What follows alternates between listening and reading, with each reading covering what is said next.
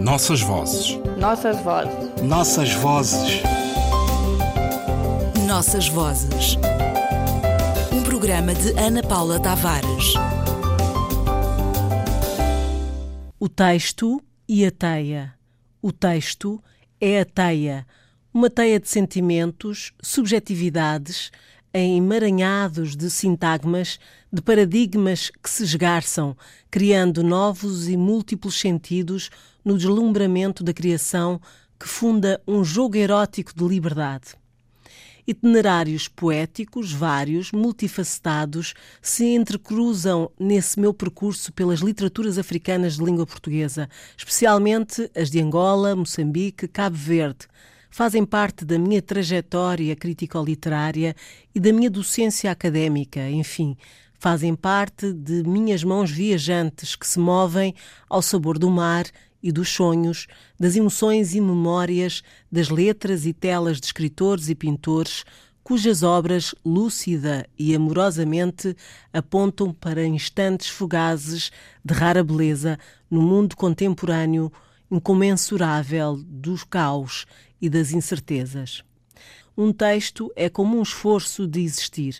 A intenção de um lado, uma proposta vaga, uma moral herdada.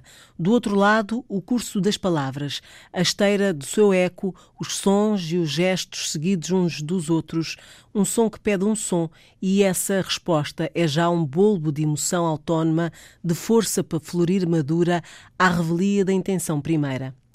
Assim, na vida, quer dizer no texto, uma questão de sons, de gestos repartidos, mas já numa cadência que depois está lá.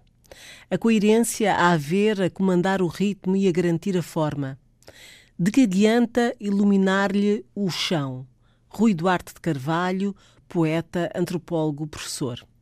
Um dicionário antigo devolve-nos a palavra texto assim.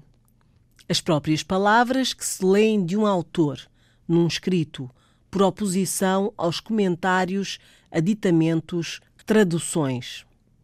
Em nomenclatura gráfica, designa-se por texto a composição maciça de livro, revista, jornal ou qualquer outro trabalho tipográfico de estrutura densa, isto é, desprovido de títulos, epígrafes, fórmulas, tabelas e a que se dá também o nome de cheio.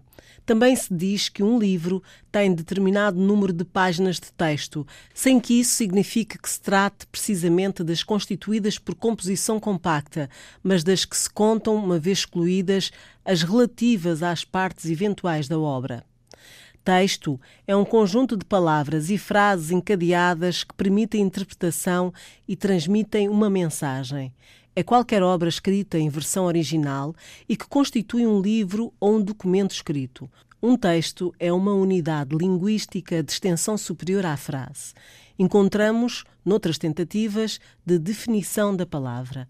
Humberto Eco diz: Eu definiria o efeito poético como a capacidade que um texto oferece de continuar a gerar diferentes leituras sem nunca se consumir de todo.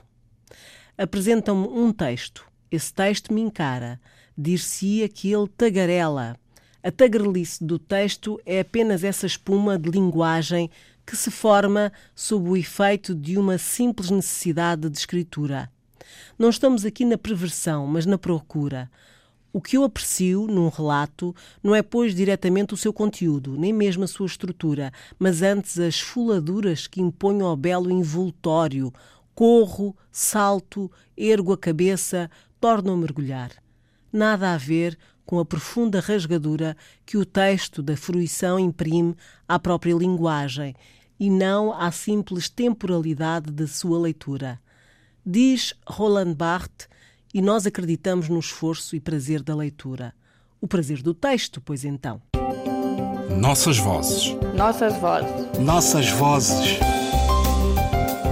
Nossas vozes programa de Ana Paula Tavares.